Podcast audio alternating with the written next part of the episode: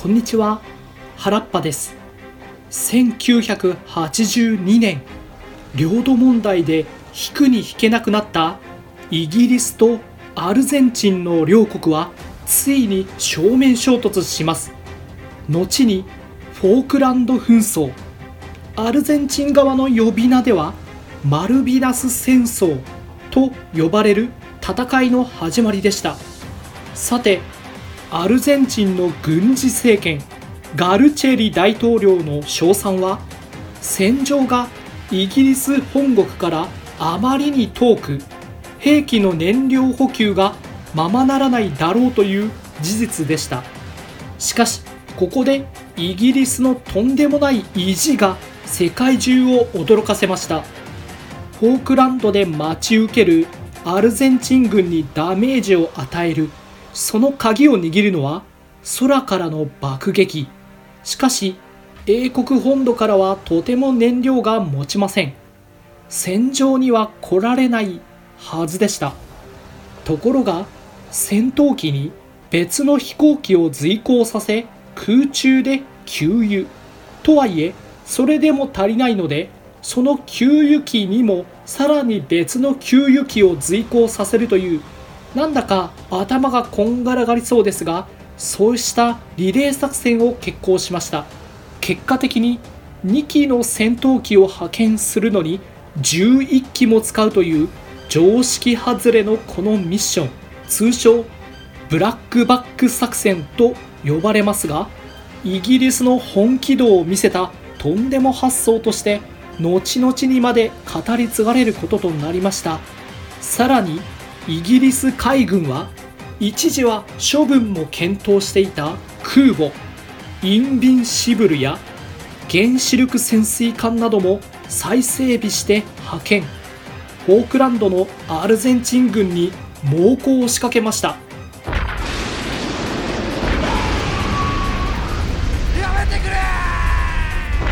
ガルチェリ大統領は焦ります。まさかイギリス軍がここまでやるとは。だがここで負ければおしまいだ。何としても守り抜くぞ。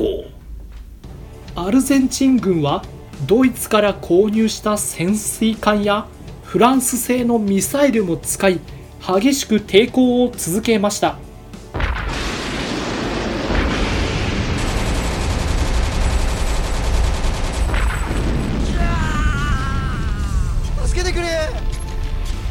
両軍一進一退の激しい攻防。しかし次第に総戦力で上回るイギリスが圧倒し始めます。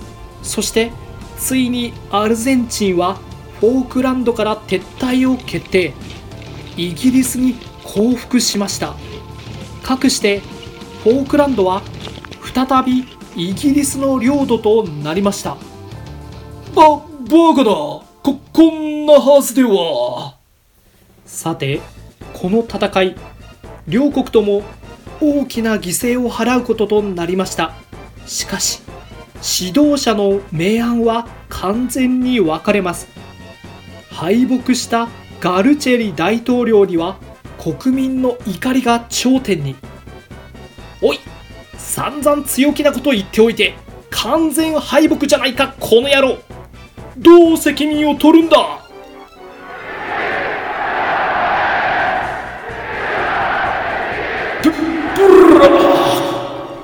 ガルチェリ大統領は失脚。さらには軍事政権自体がろくでもないという世論となりその後アルゼンチンは民政政治へと変わっていきました。さて一方フォークランド奪還に成功したイギリス軍。本国へ帰還すると国民の多くが熱烈に称えました。英雄たちの凱旋だ。英国のために命を懸けて戦った勇者たちだ。イギリス万歳。サッチャー首相は言いました。我ら誇り高き大英帝国の旗のもと助けを求める民がいる限り見捨てることはありえません。イギリス万歳。サッチャー首相万歳。かつては名実ともに世界一の勢力を誇っていた大英帝国。しかし大戦後は多くの領土を失い経済も停滞し自信を失っていました。ですが今回の勝利に多くの国民が英国の誇りを思い出しました。サッチャー首相の支持率は急上昇。政権は盤石となりました。その後も歴史はソ連の崩壊など激動する世界情勢になっていきますがその中でもイギリスを代表しサッチャー首相は様々な役割を果たしていきます。さて戦争にまで発展してしまったその後のアルゼンチンとイギリスですが1990年に国交を回復しました。フォークランドは今現在もイギリスが実効支配をしていますがしかしアルゼンチンも自国の領土だという主張を取り下げたわけではなく依然として争いの火種はくすぶっています。それにしてもなぜ英国はとんでもない無理をしてまではるか遠くの島々を奪還しに来たのでしょうか。そもそも国家にとって領土とはなぜそれほど譲れないものなのでしょうか？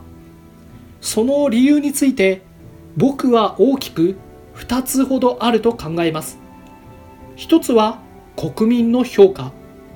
領土を失ってそのままという事態はあこの国守る能力がないんだなという証明となってしまい信頼が大きく低下します。また世界史におけるさまざまな王朝の評価などを考えてみましょう。何々王の時代領土は大きく拡大しました。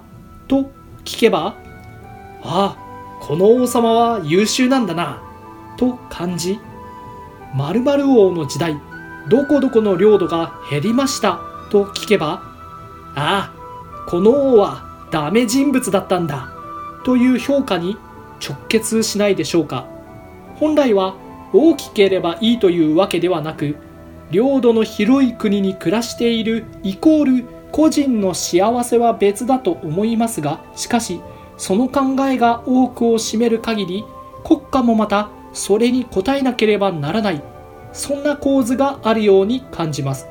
そして2つ目は領土も国境も実は人の意識の中にある認識の中だけで成り立っている存在です例えばある国の果てまで行って一線を越えると急に大地の色が変わるだとか海が裂けているだとかそんな物理的なことは何もありませんよね。となればここ何々国じゃないよねという考えが多数派になるほど国の存在を証明する認識にほころびが生じひいては崩壊につながりかねません。それは国家という存在にとってはきっととても恐ろしいことでありだからこそ声高に主張し続けるのではないかと思います。本当は境界のない領土をめぐって命まで掛け合うのはとても愚かな行為に思えますがとはいえ国家という存在にとっては簡単に譲ることができない存在の証明ということもきっと事実です。さて最後に話は戻りまして今現在のイギリスとアルゼンチン。この2つの国の名前を聞いて真っ先に思い浮かべるもの。それはスポーツです。男子サッカー FIFA ランキング。イングランドとアルゼンチンは5位と6位。男子ラグビー世界ランキング。イングランド4位アルゼンチン8位。ともに世界トップレベルの強豪国です。日本もこのスポーツでは相当強くなってきましたがもしこの2国と当たったらいや厳しすぎる。という圧倒的強者完全に格上の存在です。願わくばこの先両国の戦いが政治によって引き起こされるのではなくスポーツで世界の頂点を目指す良きライバルとして競い合う。それがきっと最も理想で最も素晴らしい関係なのではないでしょうか。さて今回のお話はここまでにしたいと思いますまた次回以降の配信もお聞きいただけたら幸いですご視聴いただきありがとうございました。